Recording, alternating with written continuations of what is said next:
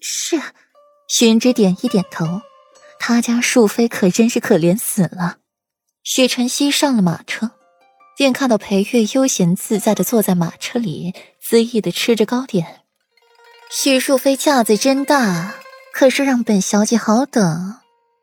裴月娇嗔许晨曦一句，话语略显亲切，可看到裴月眼底划过的流光，让许晨曦警惕起来，小心着自己和裴月的对话。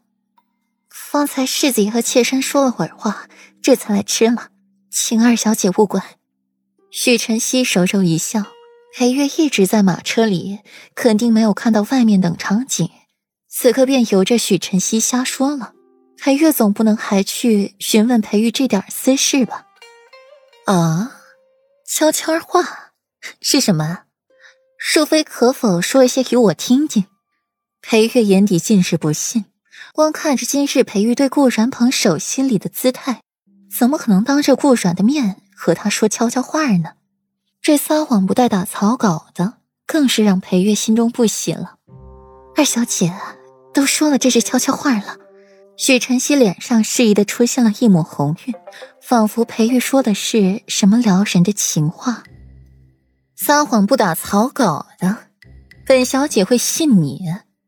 许晨曦，我四弟没娶四弟妹的时候就对你不搭理，如今娶了一个貌美如花的四弟妹，又是温柔体贴、善解人意的，就更没空搭理你了，还对你说悄悄话。你怎么就没有一点自知之明呢？四弟让你做庶妃，就是为了让四弟妹着急，不然怎么不封你做侧妃？现在他们和好了，四弟怎么可能自寻烦恼和你说悄悄话？裴月说话又毒又戳心，笑声又是肆意，更是在许晨曦心上割刀子。偏人家说的在理，句句都对，倒像是自己没有自知之明，演了一场拙劣的戏，供人看笑话。丫头寻旨坐在外面，心底又是替许晨曦委屈，又是怨恨裴月，真讨厌。柳岩刚上马车，在门口就看见了裴尚一袭墨色锦衣端坐在内，一个月来。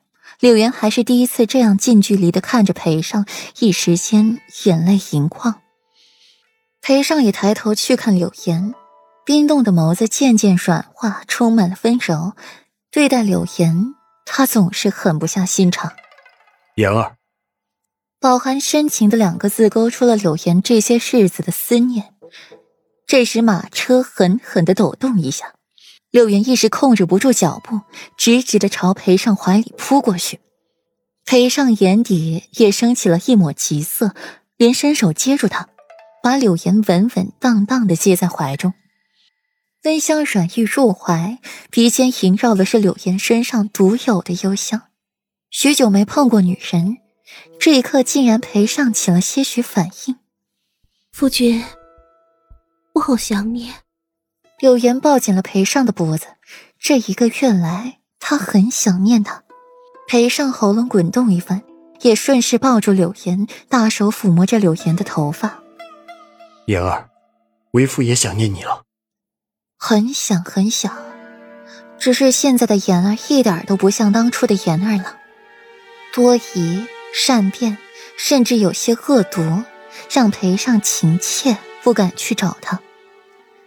马车里静默已久，裴尚蓦地想起昨日裴玉找自己谈话的内容，要他看紧柳岩。若是柳岩心思再不纯，就别怪他心狠手辣。起初他不信，直到裴玉给出了证据，言儿去药房买麝香、买人参，将一整颗人参熬汤，晚上涂满了麝香去送给顾阮。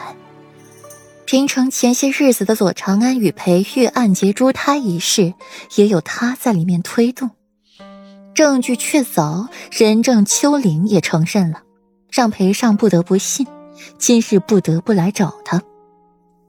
只是看到他这副样子，心底再多的质问话语，便什么都说不出口了，只好拍着他的脊背，软下话语，轻声的安抚他。今天看好了言儿，莫让他再犯错了。裴玉言出必行，没什么他不能做的。况且他给过忠告了，也给言儿机会了。事事都是言儿先舍起，裴玉想对柳岩做什么，他亦无话可说。裴王妃闭着眼睛坐在马车里，一路平稳。王妃，您还在为世子爷和世子妃的事忧心。